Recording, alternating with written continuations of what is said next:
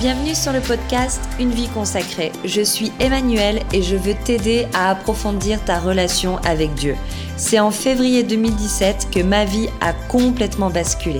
J'ai fait le choix le plus fou de ma vie, celui de me donner entièrement à Dieu. Et j'ai quitté depuis ce jour une vie ordinaire pour entrer dans une vie extraordinaire. Alors si tu veux aller plus loin avec Dieu, si tu veux aller plus loin dans ta vie, tu es au bon endroit.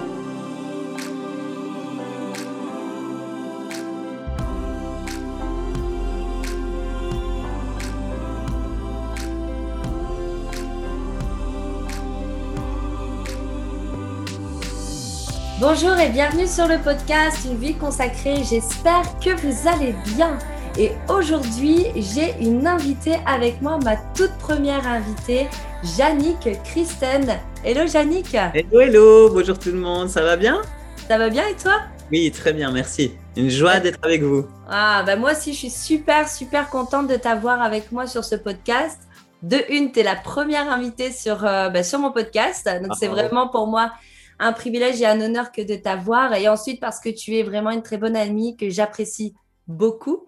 Mm. Et euh, bah, c'est ça, comme euh, je t'ai déjà dit dans le passé, mais tu, au niveau de ta consécration, tu es un exemple, tu es vraiment une inspiration. Et ton témoignage euh, m'a beaucoup, beaucoup inspiré. Et est-ce que tu peux avant tout te présenter pour ensuite partager ton, ton témoignage? Volontiers, merci pour cette invitation. C'est aussi euh, tout un, toute une joie pour moi d'être là. Eh bien, euh, c'est ça. Donc, Janine Christon et euh, j'ai la joie d'être missionnaire, amoureuse du Seigneur, mm. de, vraiment avoir la grâce d'avoir ce privilège, c'est ça, de vivre pour lui. Mm-hmm. Aujourd'hui, j'ai lancé un ministère qui s'appelle Trans for Freedom et qui, qui a pour but d'accompagner et d'aider les gens qui veulent euh, aller dans leur chemin euh, de la liberté, sur ce chemin de la liberté, en fait, être transformés pour la liberté. Donc, c'est ça. Voilà. Alors, donc, on va parler un petit peu donc, de toi, c'est ça. Est-ce que tu peux nous expliquer justement un petit peu ton parcours Tu le disais un petit peu tantôt, mais ton parcours là où tu as grandi, euh, justement ta première rencontre aussi avec Jésus, dans quel contexte, les défis que tu as rencontrés quand tu étais peut-être quand tu étais jeune, etc. Hmm. Parle-nous un petit peu de un petit peu de toi. Volontiers. Euh, ben c'est ça en fait. Euh, comme je l'ai dit tantôt, je suis né dans une famille chrétienne. J'aime dire entre deux pages de Bible. Mes mhm. parents, je crois vraiment aimer Dieu. Euh, sauf que ben, ils étaient eux-mêmes dans des, souffrances euh, profondes en lien avec euh, leurs histoires de vie qui, qui avaient été douloureuses, chamboulées et pas forcément traitées ou guéries. Et puis c'est sûr que bah, ça a donné lieu à, à du coup un, un, climat familial compliqué, difficile, avec différentes sortes je pourrais dire, de, différents désordres, en fait, mmh différents types d'abus ou de dysfonctionnement. Et c'est sûr que ça, ça, a été euh, compliqué pour moi de me construire, d'autant plus que euh, j'avais la conviction d'être un garçon. Euh, mmh. Déjà même à l'âge de, de 4 ans, pour moi, c'était ben, je suis un petit garçon. Et, et, du coup, cette dualité constante entre mon ressenti et ce que je voyais de, de mon corps euh, était vraiment euh, difficile, douloureux. Et plus les années passaient, plus je vivais un écartèlement entre ce que je ressentais profondément en moi et ce que mon corps exprimait. Euh, je me sentais également très, très seule, donc incomprise et comme si je ne faisais partie de rien, aucune, aucun sentiment d'appartenance à rien, ni à ma famille, mmh ni au sein de l'école, euh, j'avais l'impression d'être, euh, enfin, de vivre vraiment le rejet euh, constamment. Et en plus, je vivais des brisures régulières avec des, relations qui, qui, étaient cassées ou des personnes, beaucoup, en fait, beaucoup de morts, en fait. mon meilleur ami d'enfance est mort lorsque j'avais 8 ans. Oh, ça a été un, un, drame profond pour moi. Mmh j'ai eu euh, ma maman qui a failli mourir, qui a été hospitalisée pendant plusieurs mois lorsque j'avais 8 ans également. Il y a eu mmh euh, euh, différentes personnes au village, des, jeunes, des enfants qui mouraient hein, de différentes maladies de manière très, très violente et, surprenante et subite. et à l'âge de 14 ans, ma meilleure amie qui s'enlève la vie. Bref, beaucoup de, de cassures, beaucoup de, de, mm-hmm. oui, c'est ça, de brisements, et qui font que déjà à l'âge de 8 ans, euh, j'avais une conscience et une maturité qui étaient beaucoup plus élevées, trop élevées euh, pour l'âge que j'avais. Donc c'est sûr que ça a été, euh, ça a été une enfance pas toute facile. Après, mm-hmm.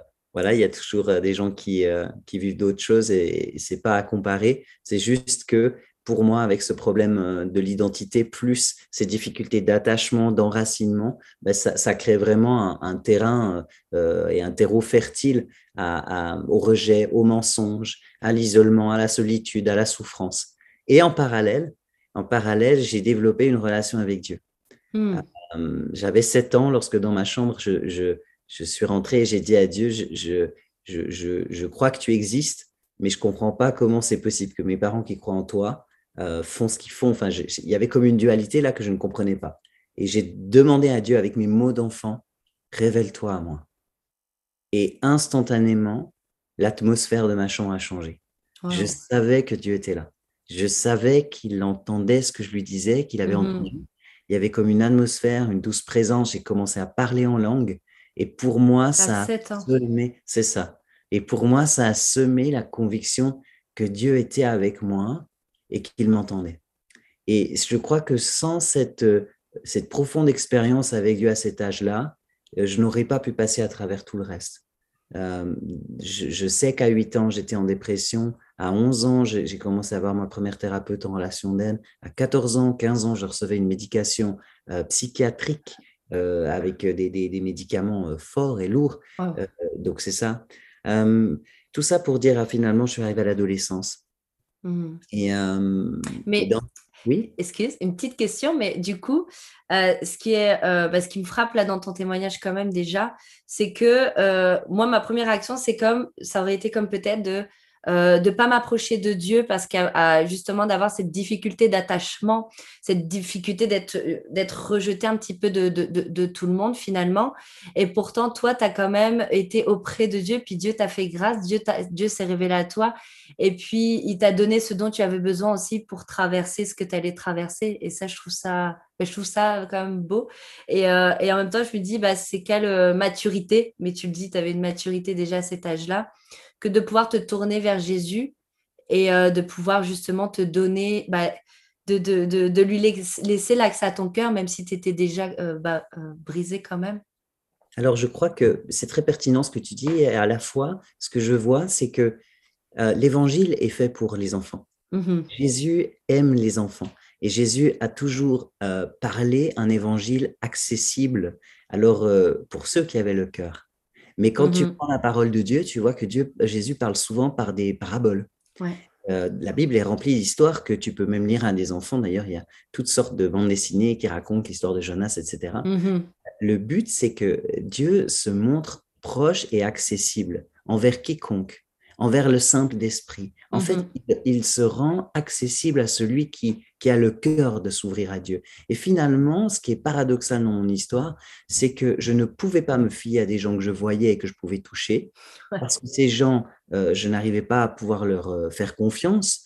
Euh, pour différentes raisons, hein, c'est pas, je suis pas en train d'accuser, c'est juste que je n'arrivais pas à créer des liens de confiance avec des gens que je voyais, mais par contre, Dieu que je ne voyais pas est devenu beaucoup plus concret pour moi. Et c'est pourquoi je encourageais quiconque qui entend ce podcast à pas se dire, mais c'est quelque chose d'intellectuel. Oublie ça. Non. La, la, relation avec Dieu, c'est quelque chose qui part du cœur. Mm-hmm. Et une mère et un enfant, tu, tu peux voir euh, une mère qui allait de son enfant, il y a un lien extraordinaire entre une mère et un enfant. Et pourtant, l'enfant n'est pas en, en capacité de lui dire, chère mère, pourriez-vous, je vous prie? Non, oublie ça. Il est dans cette simplicité du lien filial, de l'amour. Et je crois que c'est ça qui permet euh, finalement cette relation. Mhm. Mmh. Donc c'est beau, c'est important, je pense, de relever ce point.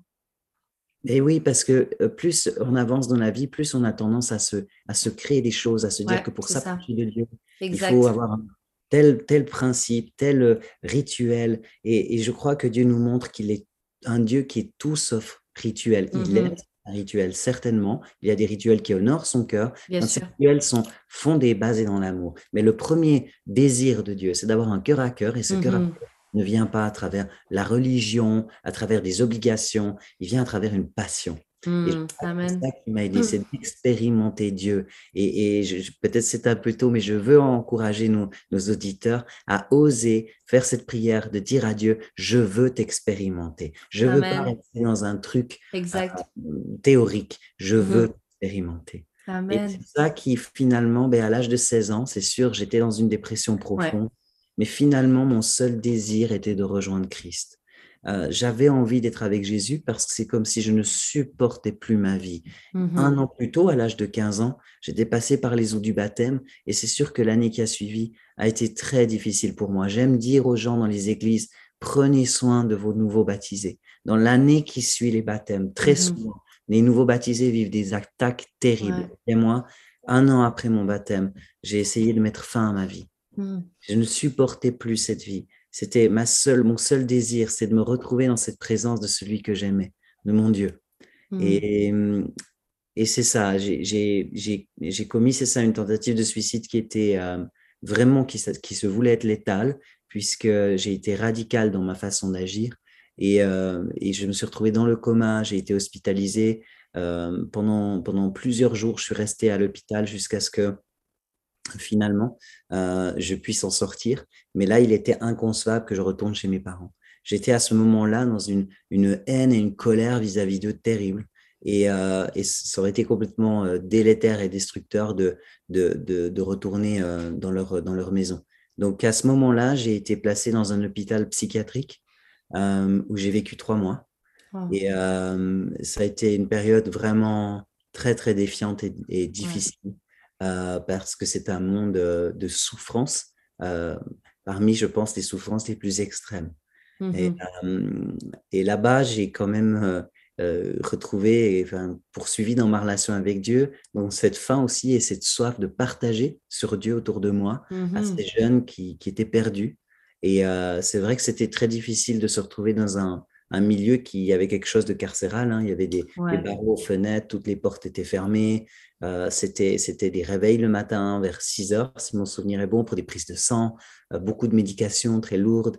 Euh, mais c'était une période vraiment difficile. J'aimais fuguer. Ah ouais, c'est vrai. de, fuguer et, d'aller retrouver Dieu, comme pour moi, c'était. Je savais qu'il était avec moi, mais c'est comme pour moi, j'avais besoin d'être dehors pour, pour être mmh. avec lui. Et, et c'est ça. Et finalement, à l'âge de 17 ans, j'ai découvert le témoignage d'une personne transgenre. Ok. Et, c'est sûr, je parle de quelque chose d'il y a plus de ben, près, près, de 25 ans en mmh. arrière. Et c'est sûr que c'était une première. Je n'avais jamais entendu parler de ça, mais cette personne exprimait avec ses mots ce que je ressentais au plus profond de mon, mon cœur. Et là, pour moi, ça a été une révélation. Je comprenais enfin de quoi je souffrais. Mmh et ça a été comme soulageant et terrifiant à la fois. Mmh. Soulageant parce que je me disais, OK, ben, je suis un homme, euh, ce que je sais, mais en fait, il y a quelqu'un qui expliquait le pourquoi.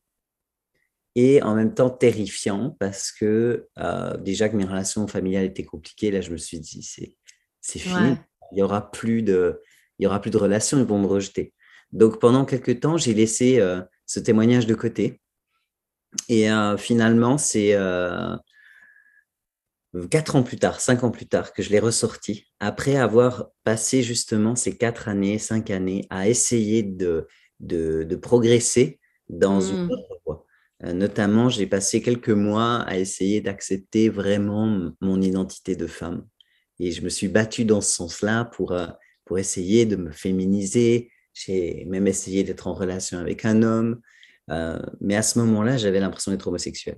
Parce que j'étais tellement convaincu d'être un garçon, je me comportais comme tel, je pensais comme tel, je marchais comme tel.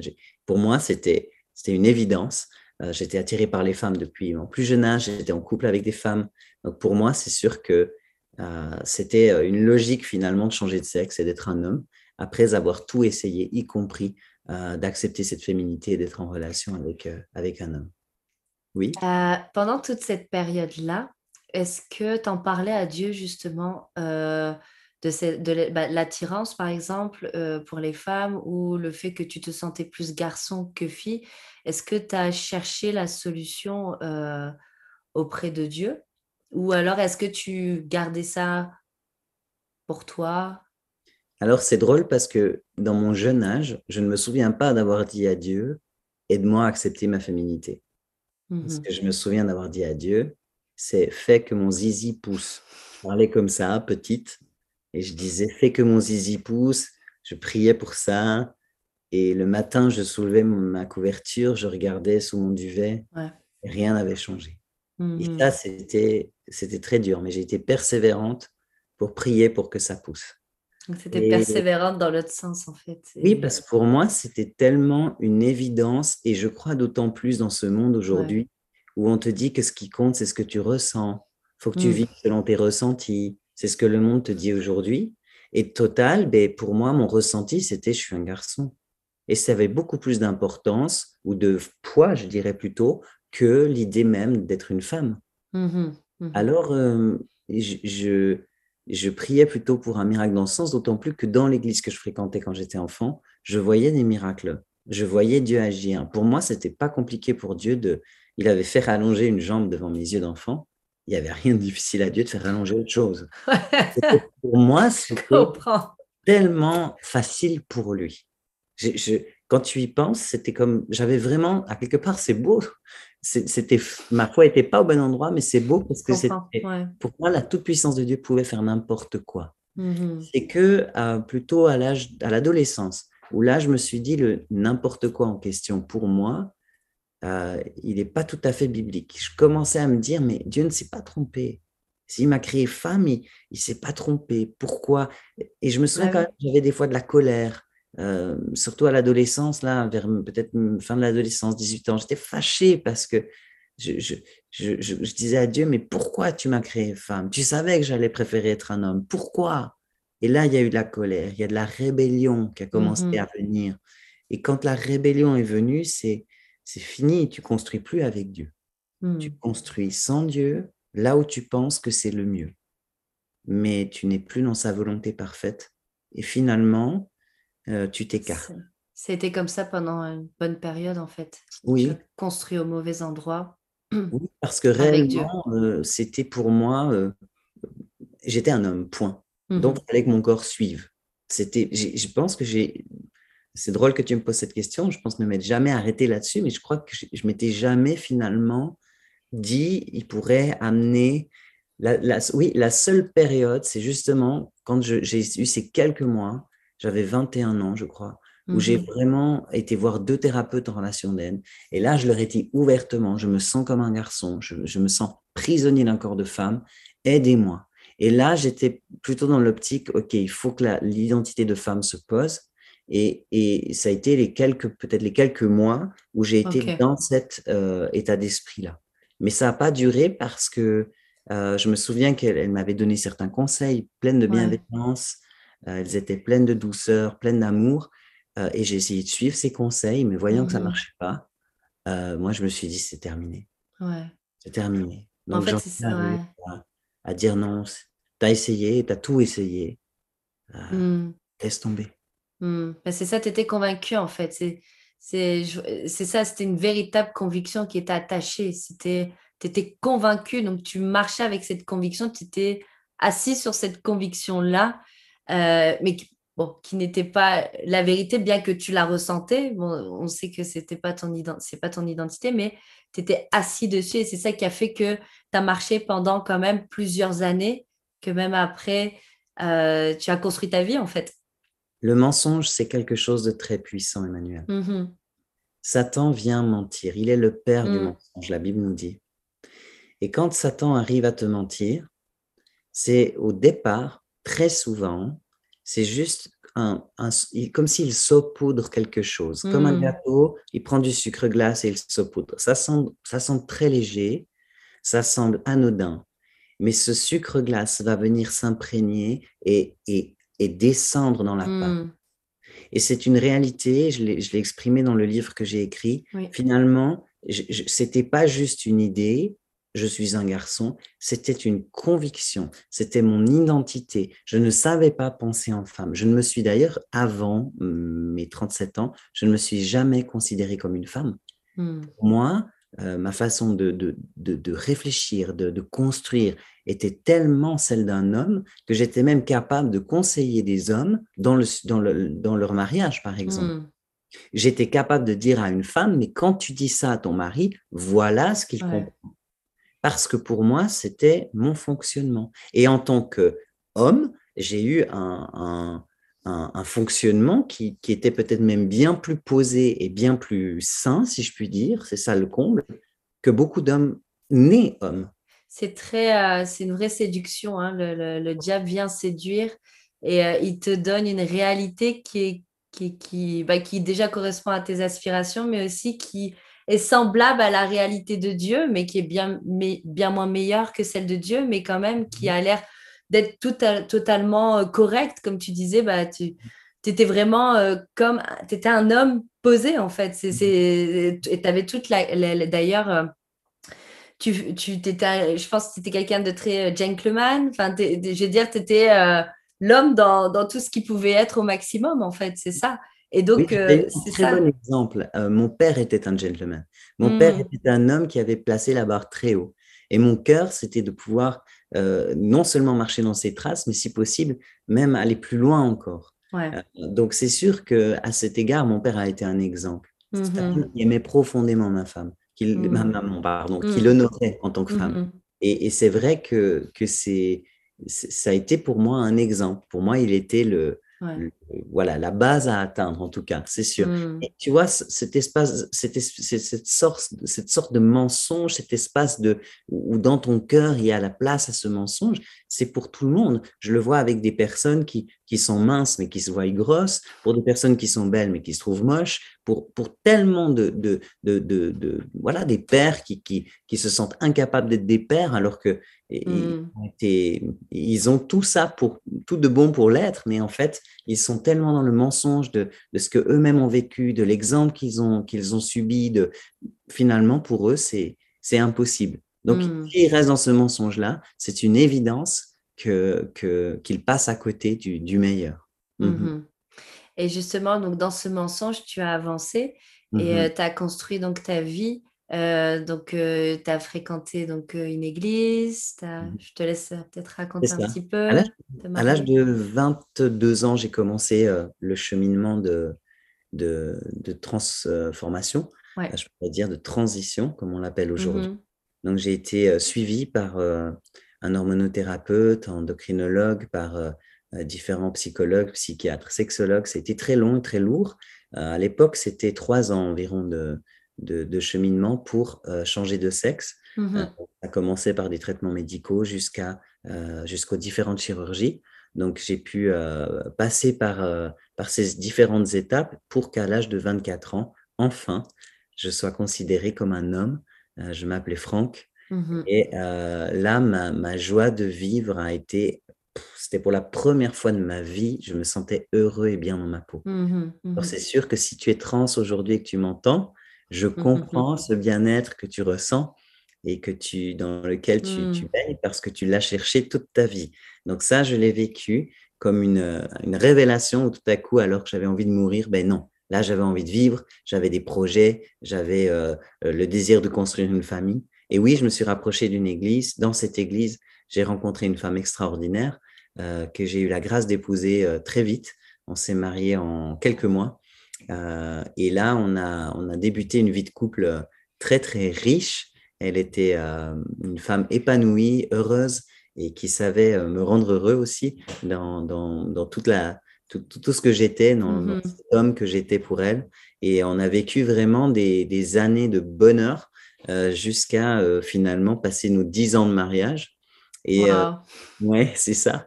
Et on, est, on aimait vraiment bah, être ensemble on avait beaucoup de joie à servir ensemble dans notre église et en dehors. On, mmh était quand même, euh, moi je souffrais toujours pas mal du rejet, notamment dans les églises aussi. Donc euh, j'étais quand même pas mal investi à, l'extérieur et on avait euh, même ouvert une maison d'accueil pour des gens en difficulté. Donc on avait vraiment beaucoup de joie à s'investir auprès de ces personnes. C'était des personnes voilà, en souffrance de différents domaines. On a accompagné des couples également et on voyait vraiment Dieu manifester son amour pourquoi? Pas parce qu'on a été approuvé de Dieu, et c'est mmh là le risque de croire que Dieu nous approuve, mais simplement parce qu'on marchait selon les principes de sa parole, on l'aimait et on honorait Dieu. Et Dieu, du coup, nous honorait en retour. Et c'est vrai qu'on avait beaucoup de fruits dans, tout ce qu'on pouvait vivre.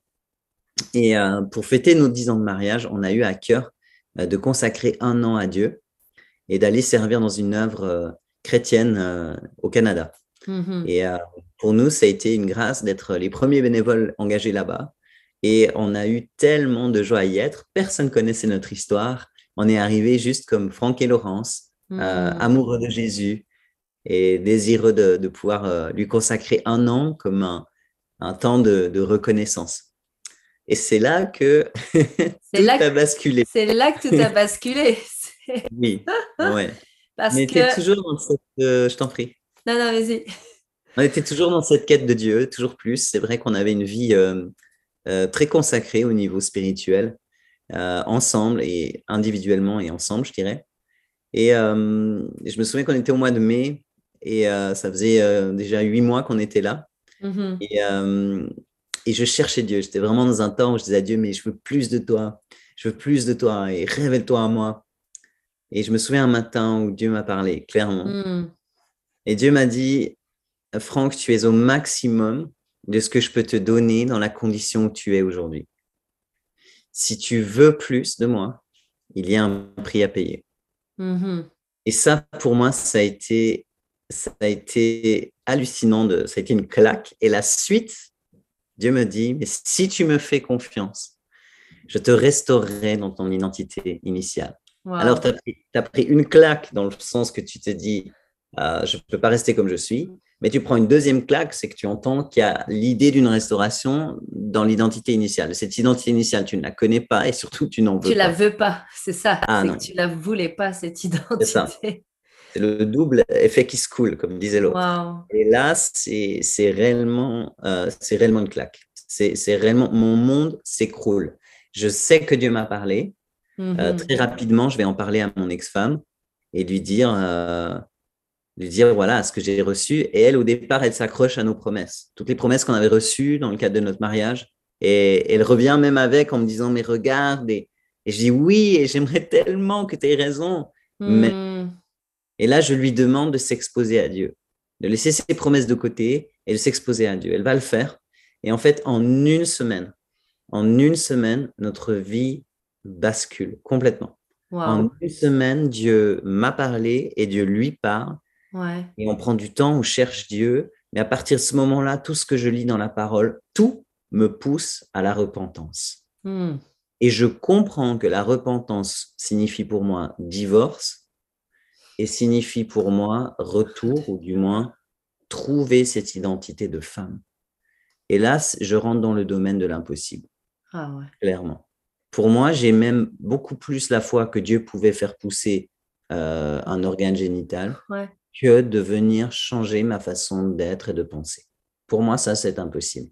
Qui peut changer tes goûts? Qui peut venir amener que tu aimais des choses, tu ne les aimes plus? Tu n'aimais pas des choses, mais tu les aimes qui peut faire ça. Et là, c'est réellement une période, un désert qui va durer euh, près de deux ans, mmh où euh, il y a la première étape du divorce, puis euh, la quête de, de cette identité. Et, et, ce sont deux années terriblement douloureuses.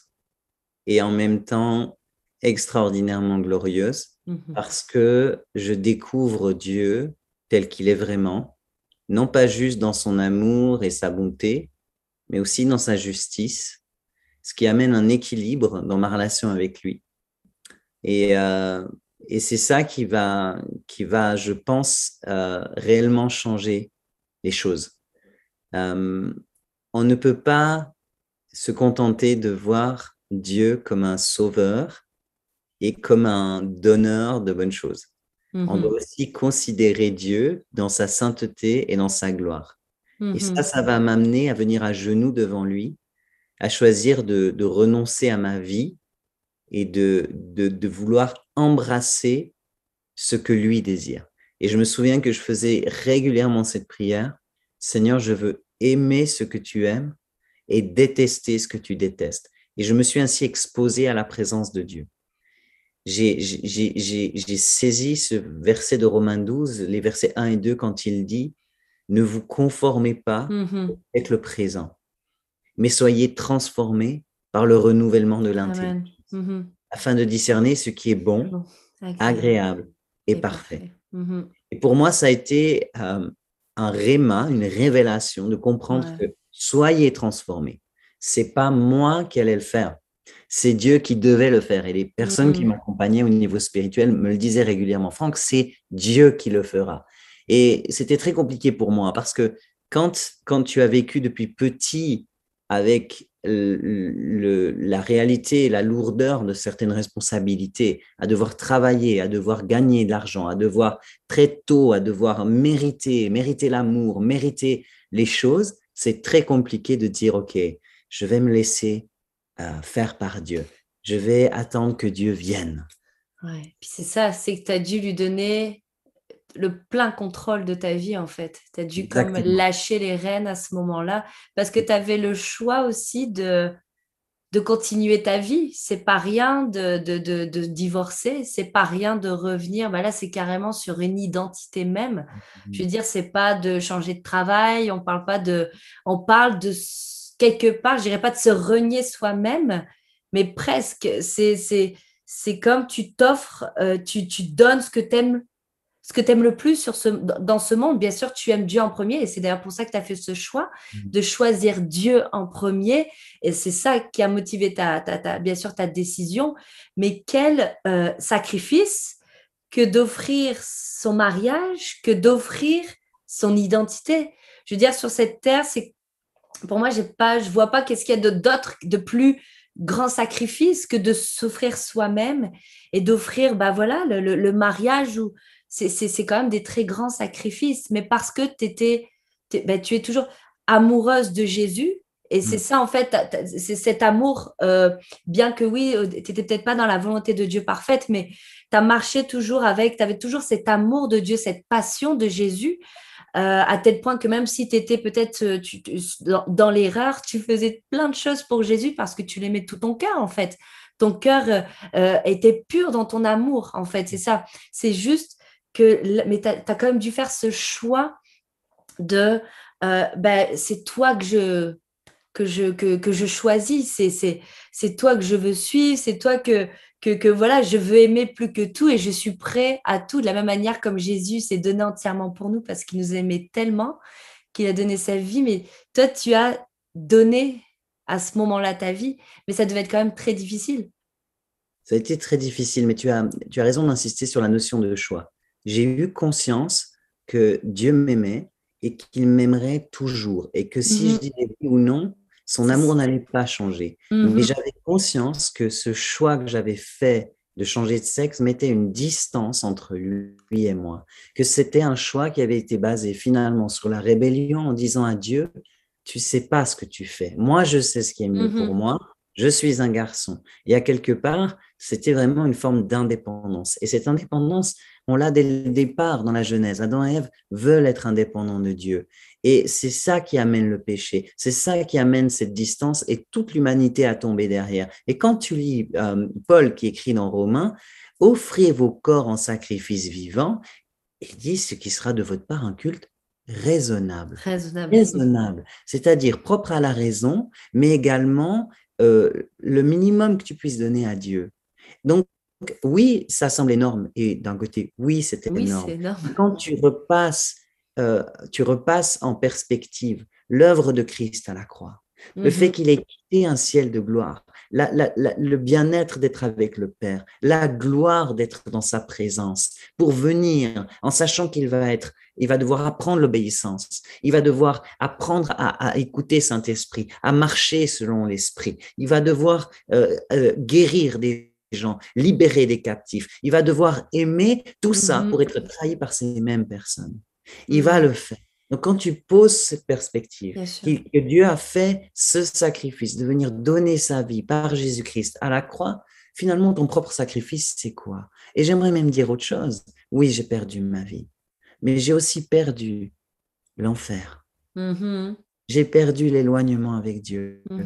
J'ai perdu cette distance qui faisait que je ne pouvais pas me sentir juste et avoir la conscience paisible devant lui. Mmh. Mmh. J'aime ce verset dans Hébreu quand il dit que tout châtiment semble premièrement un sujet de tristesse. Mmh Mais pour ceux qui ont été ainsi exercés, il produit ensuite un fruit paisible de justice.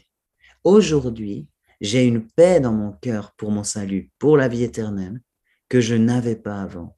Régulièrement, dans mon mariage, je disais à mon ex-épouse, tu sais, quand je vais arriver devant Dieu, je me demande si ça va passer. Ça veut dire que malgré toutes les bonnes œuvres, malgré tout le fruit que nous pouvions porter, au fond de mon cœur, je n'avais pas la conviction de mon salut. Et hmm. j'aimerais vraiment dire à, celles et ceux qui nous écoutent, arrêtez de dire, ah oui, il a donné sa vie à Jésus quand il avait 4 ans, donc c'est bon, il est sauvé. Arrêtez de, de, de, de finalement rendre les choses si pays de oui-oui où tout le monde mmh. a tous au paradis. C'est faux et c'est très grave de croire ça.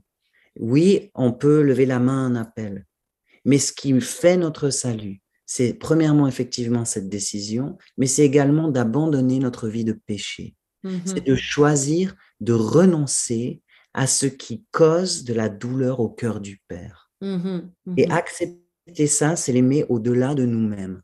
Accepter ça, c'est dire à Dieu, j'ai cette image, c'est un peu ça que j'ai finalement choisi de faire, c'est de déchirer, de prendre ma... Parce que c'est sûr, hein, Père, mon épouse, si tu m'amputais, tu m'arrachais le bras euh, euh, sans anesthésie, je pense que ça m'aurait fait la même douleur ou moins mal peut-être. Mmh. Tellement quitter celle que j'aimais a été, euh, pour moi, ça a été le, certainement le sacrifice le plus difficile. Mmh Nous mmh étions tellement amoureux. Divorcer de quelqu'un que tu aimes, c'est très difficile. Mmh. Alors j'avais l'impression de d'ouvrir et de et de dire à Dieu alors maintenant prends, prends tout, prends-moi, prends tout. Et je me souviens de hurler comme un animal dans le sous-sol de cette maison où j'étais en disant à Dieu oui, prends tout.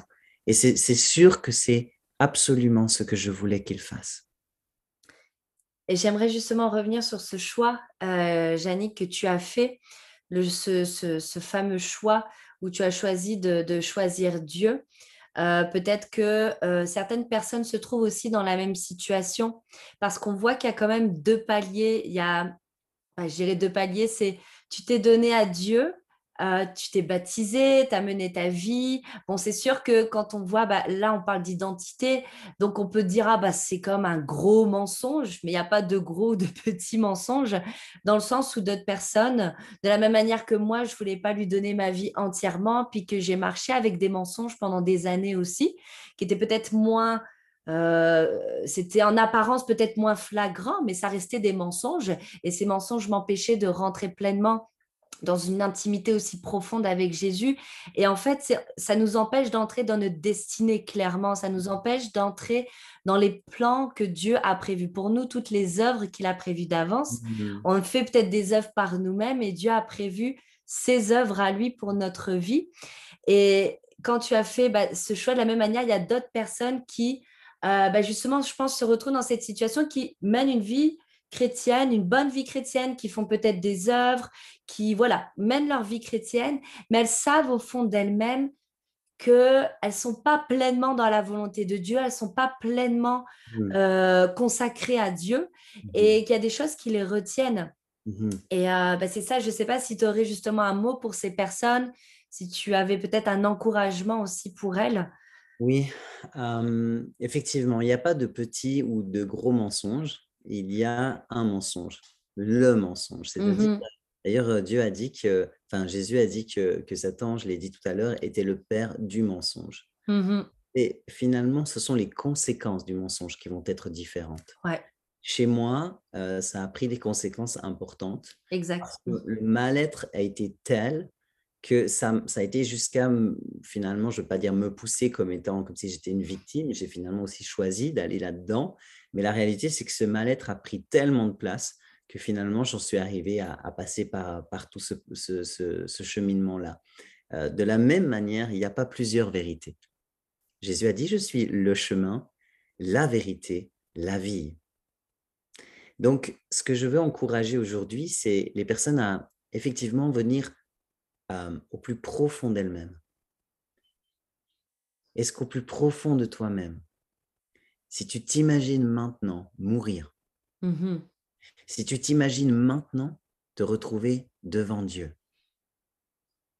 et si tu considères que Dieu est un Dieu bon, mais est aussi un Dieu juste, mmh est-ce que tu peux te dire à 100%, je sais que je vais rentrer pour l'éternité, passer mon éternité avec lui. Moi, je me souviens que le soir, je faisais cette introspection régulièrement et j'avais physiquement des, de la transpiration. Je n'étais pas en paix. Mmh. Je n'étais pas en paix. Et aujourd'hui, j'ai une paix et une joie pour mon avenir éternel que personne ne peut me voler. Alors, je veux t'encourager, si tu nous regardes, si tu mmh. écoutes, je veux t'encourager à aller devant le trône de Dieu avec cette introspection, demander à l'Esprit Saint de venir mettre à la lumière ces choses qui sont peut-être cachées ou bien ces choses avec lesquelles tu luttes depuis très longtemps et tu sais qu'elles sont là et finalement tu les aimes. Dieu ne mmh. te délivrera pas de quelque chose que tu aimes. Dieu ne te délivrera pas de quelque chose que tu aimes. Si tu nourris des choses malsaines et que tu aimes vivre ces choses-là, il va te laisser là, mais son cœur est que tu sois libre. Donc il y a mmh. un choix à faire, il y a une détermination à avoir. De dire, Seigneur, je ne veux pas être loin de toi. Mon désir, c'est d'être au plus près de ton cœur, c'est d'être collé à ta présence. Mmh et parce que je veux cette présence, je veux que rien ni personne ne soit entre toi et moi. Et mmh. là, tu vas aller chercher par l'Esprit Saint à, ramener à la lumière. Je sens sa présence maintenant même tu vas ramener à la lumière ces mmh. choses qui, te, qui sont là et qui te séparent. Et je mmh prie pour Jésus-Christ pour que tu aies cette faim et cette soif d'anéantir ces géants dans ta vie et de dire à mmh Dieu, plus rien, plus personne entre toi et moi, parce que tu es celui que je veux aimer, tu es celui que je veux suivre, tu es celui que je veux saisir, tu es mm. celui pour qui je vis, tu es celui qui a donné sa vie pour moi, et rien ni personne ne me séparera de toi. Je mm. prie au nom puissant de Jésus-Christ, spécialement pour celles et ceux qui sont dans des relations. Tu es dans des relations, tu as des relations dans ta vie qui sont devenues des idoles, qui sont devenues euh, plus importantes que ta relation avec Dieu. Dieu t'attend le lieu secret et tout à coup tu reçois un, WhatsApp, un message de quelqu'un qui te dit viens on fait ça ce soir mm. et tu laisses tomber ton Dieu et tu vas et tu cours avec cette relation. Ça peut être des relations d'amitié, mais le cœur du Père, c'est que tu aies mm. premièrement une amitié avec lui. C'est que tu viennes premièrement chercher son cœur. Père, je prie maintenant pour que cette, cette consécration monte, ce désir de consécration monte, qu'il y ait une faim, une soif irrépressible dans le cœur de celles et ceux qui tombent sur ce, lien. Je prie au nom suprême de Jésus-Christ pour qu'il soit saisi dans leur esprit et qu'ils disent c'est terminé, je ne veux plus de ce péché dans ma vie, je ne veux plus être souillé, je ne veux plus marcher dans l'iniquité, je ne veux plus marcher dans le péché, je ne veux plus me vautrer dans le mal, je veux être pur, être saint, être parfait comme mon Père est parfait. Et Père, je te remercie d'amener ces hommes et ces femmes, ces enfants, ces jeunes mm. à une parfaite repentance. C'est tout, tout ce que tu désires, c'est des cœurs et des vies abandonnés. C'est que nous soyons des amoureux. C'est que nous cherchions ton cœur plus que tout. Mm-hmm. Tout ce que tu désires, c'est que nous puissions t'aimer de oh, tout notre cœur. Nous avons été créés pour cela. Oh, et je prie, éternel, Dieu des armées, pour que dans cette génération, tu trouves des hommes et des femmes qui te cherchent plus que leur propre vie, mm. qui t'aiment plus que leur propre vie. Je prie pour qu'il y ait une génération qui se mette à part, quel que soit leur âge maintenant, mm. qu'ils choisissent cette mise à part pour te servir de tout leur cœur et ainsi rentrer dans la maison du Père avec joie et avec assurance parce que tu les attends. Père, c'est ma prière. Au nom puissant de Jésus-Christ, ton Fils bien-aimé, viens te révéler.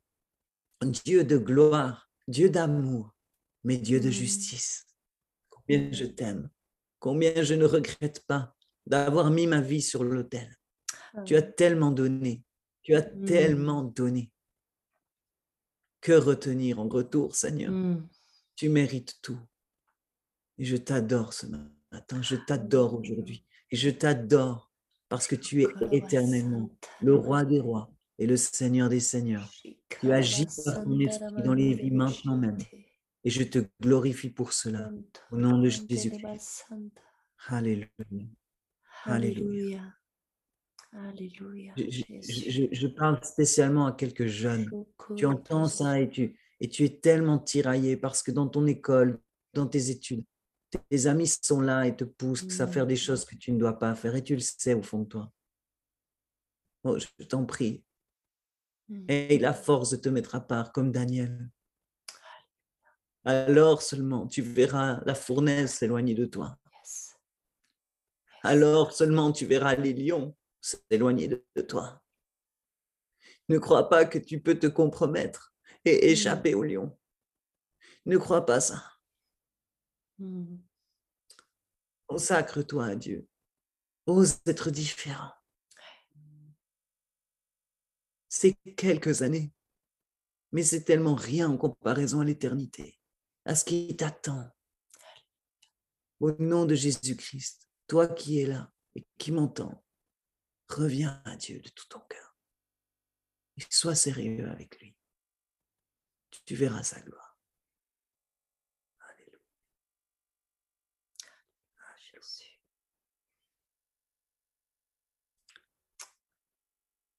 J'ai vraiment ce, passage dans, Matthieu qui, remonte. Mmh Jésus parle des, faux prophètes et il dit c'est aux fruits, à leurs fruits que vous les reconnaîtrez. Mmh et ce qui est très intéressant, c'est que juste après, il y a cette phrase terrible. Ce n'est pas tous ceux qui diront Seigneur, Seigneur qui entreront dans le royaume, mais seulement ceux qui font la volonté de mon Père. Alors en ce jour-là, hein, certains diront, mais Seigneur, nous avons fait ci, nous avons fait ça. Et dire, je ne vous connais pas. Tu peux chasser des démons, tu peux guérir des malades et entendre Dieu te dire, je ne te connais pas. Mmh Alors aujourd'hui, est-ce que tu peux dire, Dieu me connaît? Mmh Est-ce que tu peux dire, je connais Dieu? Et ça, c'est, on ne joue pas avec Dieu. Dieu est saint. Dieu est tellement saint ça rejoint euh, ce, que je voulais, euh, ce que je voulais aussi euh, dire, c'est que quand on se donne à Dieu et qu'on devient enfant de Dieu, Dieu a un droit légal sur nous. Il mmh. devient notre tuteur.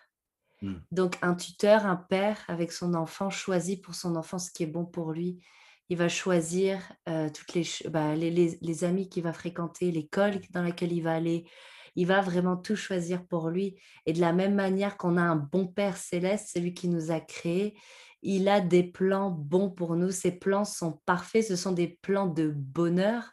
Et quand on choisit Dieu, on ne choisit pas à moitié. On ne peut pas simplement se donner un tout petit peu, mais on se donne entièrement. Et c'est comme ça qu'on entre dans euh, ben justement qu'on puisse porter du fruit, mais du fruit qui lui est agréable, du fruit qu'il a prévu aussi par mmh rapport aux œuvres qu'il a prévues pour nous.